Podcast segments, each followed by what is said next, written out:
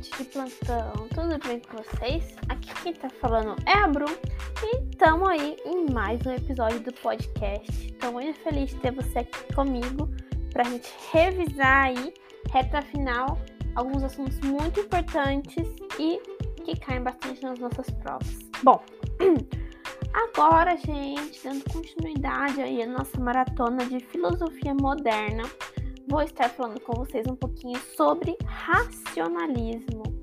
Isso mesmo, nós vamos estar agora abordando um pouquinho sobre os conceitos, sobre os filósofos tidos como racionalistas, beleza?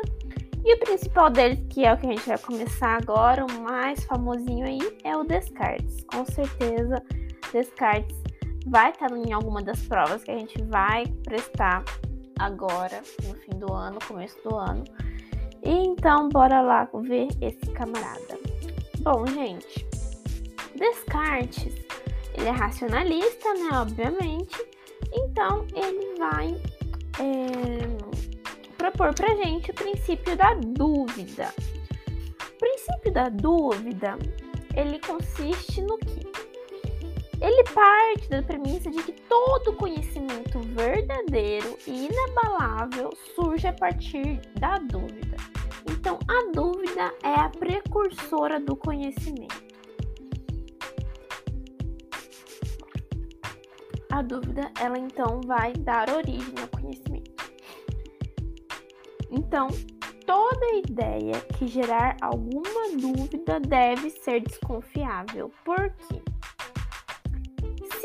Essa ideia fosse uma coisa que não gerasse dúvida, então, ela é ali plena, perfeita, não tem que questionar, então ela é realmente uma verdade. Agora, se uma ideia te gerar dúvida, opa, peraí, tá me gerando dúvida. Então, com certeza tem mais coisa aí por trás pra gente aprender, pra gente discutir. Não é a ideia puramente, então. Então, tem alguma coisa. Descartes vai falar para nós que a realidade pelos sentidos é enganosa. Os sentidos nos enganam, tá? Então a gente nunca pode ter certeza do que se o que a gente está vivendo é real ou é um sonho. Porque a nossa vivência, a nossa experiência, né, parte dos nossos sentidos, certo? Então, nunca podemos ter certeza. Será que isso aqui é realmente verdade ou são os meus sentidos que estão me enganando? Descartes vai partir dessa premissa. Que nem a matemática vai resistir à dúvida também, gente. A matemática, sendo aí uma ciência pura, ciência numérica, né? Ela não resiste à dúvida. Se gerar dúvida, você desconfia daquilo. Porque se tem dúvida, você então não tem aquilo como 100% sendo verdade. E a dúvida é o nosso pontapé aí para desenvolver um conhecimento. Porque todo conhecimento verdadeiro e inabalável surge a partir de uma dúvida. Ele surge a partir de uma dúvida, mas ele não pode gerar dúvida. Porque se aquele conhecimento gerar uma dúvida em você, quer dizer que ele não é verdadeiro. Ele não é inabalável. Entendeu? Então é isso. Então, gente, olha isso, que interessante. Se tudo parte da dúvida, a capacidade de duvidar é a única certeza que nós temos. Então, se eu duvido, isso é uma certeza. A certeza é que eu tenho uma dúvida. Então, a única certeza incontestável é que eu tenho uma dúvida. E essa capacidade de duvidar nossa é fruto da razão, certo? Fruto de um raciocínio, fruto, né, então, da nossa razão entendeu? Então, o que nos define como indivíduos é a capacidade de pensar, a capacidade de raciocinar, a capacidade de usar a razão. Então, a gente existe como indivíduo. Da mesma forma que o homem pode conceber si mesmo, ele pode conceber Deus. Isso prova sua existência. Então, Deus é explicado, Deus é tido a partir da razão, a partir da capacidade de pensar do homem. entendeu? Então, da mesma forma que o homem pode entender, explicar, compreender, desvendar a si mesmo, o homem como ser humano, ele consegue também sinalizar Deus, consegue explicar Deus. Então, isso prova a existência de Deus, que a gente consegue aí conceber Deus, a gente consegue raciocinar sobre a figura de Deus. Então, a gente consegue, né, é, elaborar aí pensamentos e premissas a partir da figura de Deus. Bom, os objetos materiais podem ser decompostos, certo? Podem ser desmembrados. Já a alma, que é uma ciência pura e não ocupa nenhum lugar no espaço, a nossa alma não pode ser desmembrada. Ok? E logo, então, o homem é a junção das duas coisas. O homem é um ser duplo, corpo e alma. O nosso corpo, que é decomposto, é desmembrado, é um ser. A nossa alma, que não ocupa lugar no espaço, não pode ser desmembrada. Então, o nosso o homem é composto dessas duas esferas. A esfera corpo e a esfera alma. Separação então de matéria e pensamento. Todo conhecimento é elaboração humana, certo? Vindo a partir da autonomia, da liberdade, da razão, do pensamento, da capacidade de duvidar. Então, todo conhecimento é elaboração humana. O saber, né, o conhecimento em si, o saber, se origina da razão, se origina da dúvida. Então, a partir de uma dúvida, indo buscar sanar essa dúvida e chegando a uma conclusão, né? Sanando a dúvida, tendo uma resposta, você se consolida o saber. A razão, então, é a base do conhecimento, partido pela autonomia dos homens. Os homens têm autonomia para duvidar. Os homens têm autonomia para raciocinar, para pensar, para duvidar para estipular né, é, resultados, para estipular respostas. Então, a razão é a base do conhecimento, partido pela autonomia dos homens. Certo? Outra coisa, a exploração de riquezas, de recursos, está alinhado ao uso, ao cálculo da razão, certo? E quando você usa a razão, quando você duvida, quando você chega a um conhecimento, quando você domina um conhecimento, domina técnica, você consegue explorar as riquezas.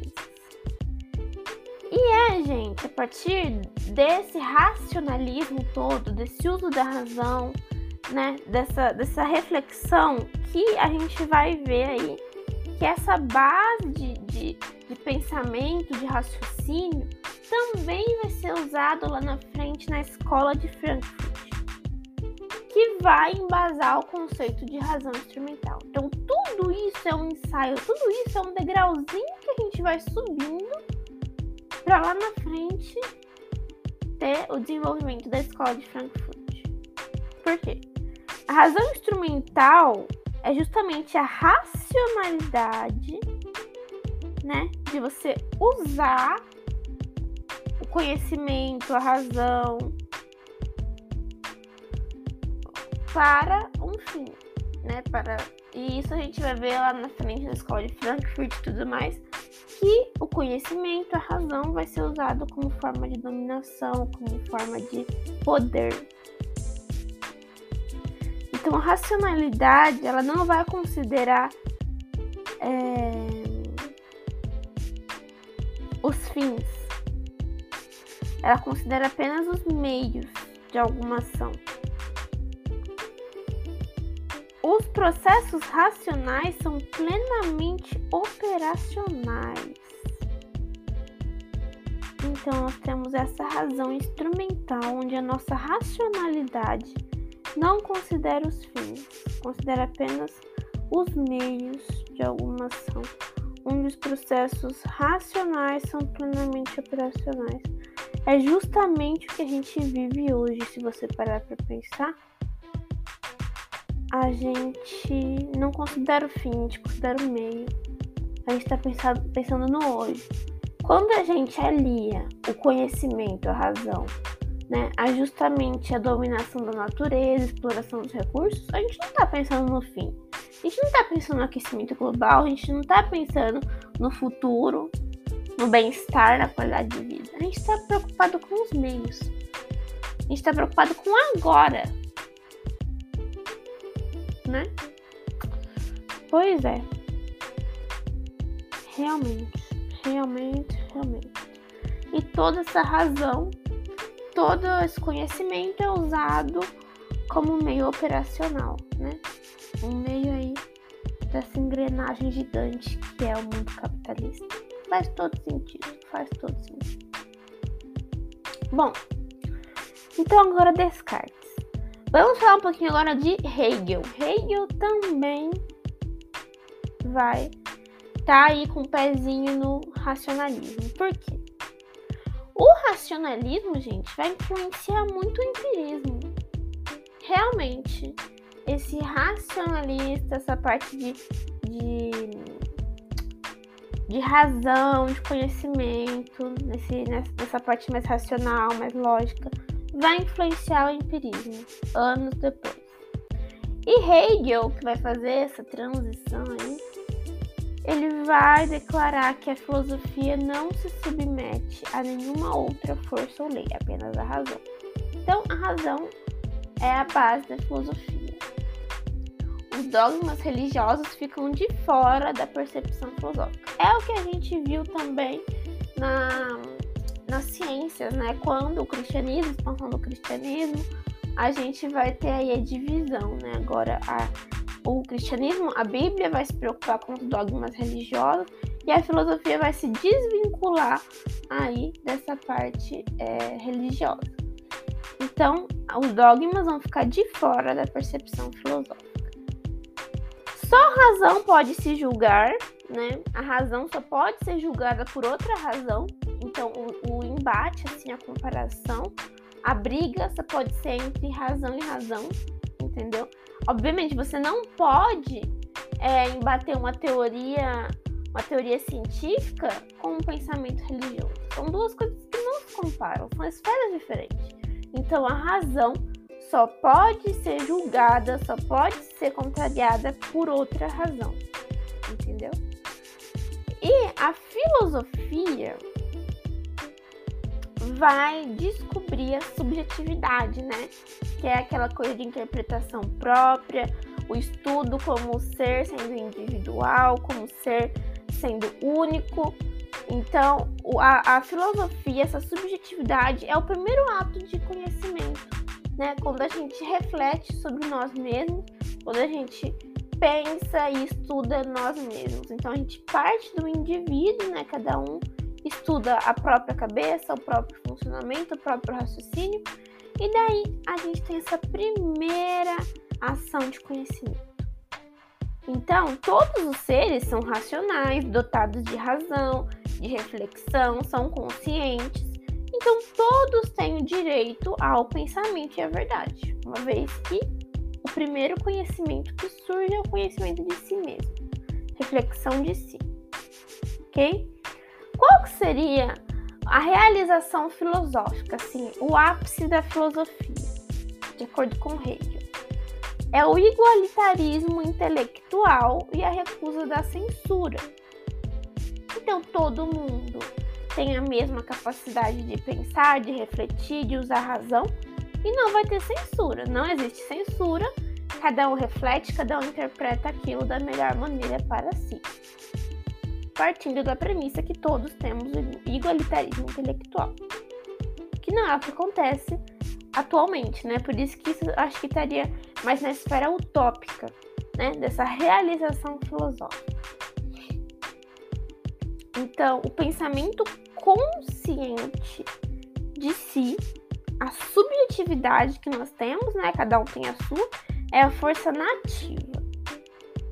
A força nativa, que é essa força interior que cada um tem, essa, esse pensamento consciente de cada um, é entendida como a capacidade de oferecer a si mesmo um método né, de intervir na sua própria realidade e de você modificar ela. Então, essa força nativa, que seria esse pensamento racional e consciente, que cada um tem o seu, é a força motriz, é a força geradora de mudanças da sua realidade. Você, a partir da sua realidade, a partir da sua é, necessidade, né, enfim, da sua interpretação do seu mundo, da sua realidade, do seu cotidiano, da sua vida, você, um ser dotado de racionalidade, inteligência, razão, consegue usar essa força nativa, essa sua subjetividade para modificar, interpretar a sua vida. Entendeu? Então a gente tem aqui um ser que é protagonista na vida, no pensamento, na racionalidade, na reflexão. Ok? Então, nós temos aí esses, essas declarações de Hegel para finalizar o nosso racionalismo. Ok? Bom, gente, como eu disse, né? O Hegel, né, vai ser um cara que vai estar tá aí na transição de racionalismo para empirismo, né? O racionalismo vai influenciar o empirismo. Então, o próximo tópico que a gente vai ver da filosofia moderna é o empirismo, tá? E depois a gente vai finalizar com o criticismo, ok? No empirismo nós vamos ter Locke, Hume, Hobbes e no criticismo a gente vai ver Kant, ok? Autores, filósofos e temas muito importantes. Então, um beijo, bons estudos e até o próximo.